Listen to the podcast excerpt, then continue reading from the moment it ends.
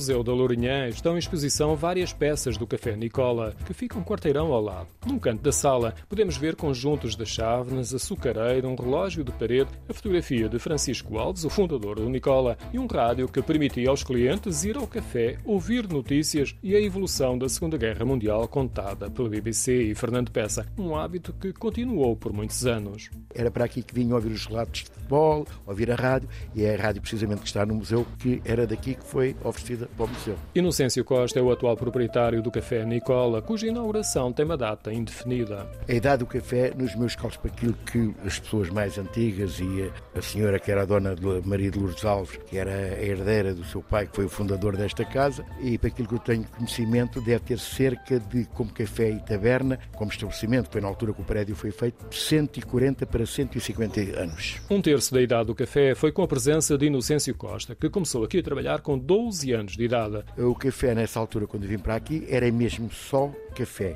com petiscos. Era uma casa que tinha fama das bifanas, que era a única casa na Lourinhã. Fechava duas, três da manhã. A maior parte das pessoas da, da Lourinhã e arredores, naquela altura, com 18, 20 anos, toda a gente frequentava o Nicola. Hoje o ambiente é diferente. Continua a ser um pequeno salão, tem uma esplanada coberta e que esconde a fachada e passou também a ser um restaurante. No historial das tristezas do café e de Inocêncio Costa está um incêndio que lhe destruiu a reconstrução do espaço com a decoração tal como estava na fase inicial. Ficaram apenas algumas memórias e poucos elementos originais. Infelizmente é isso, as fachadas e a, e a porta, porque tive o azar do incêndio e depois já não pude, já não pude pôr como estava porque, pronto, ia gastar muito que... Sim, mesmo no interior, tentei uh, dar um jeito a imitar o que era antigo. A imitação tenta preservar a decoração e tons clássicos, recriar o ambiente de café onde lento e calmamente se podia ler o jornal. Exatamente, o jornal todos os dias, sempre tive dois jornais, era o Dia Notícia e um jornal desportivo. Cheguei a ter à noite, quando trabalhava à noite,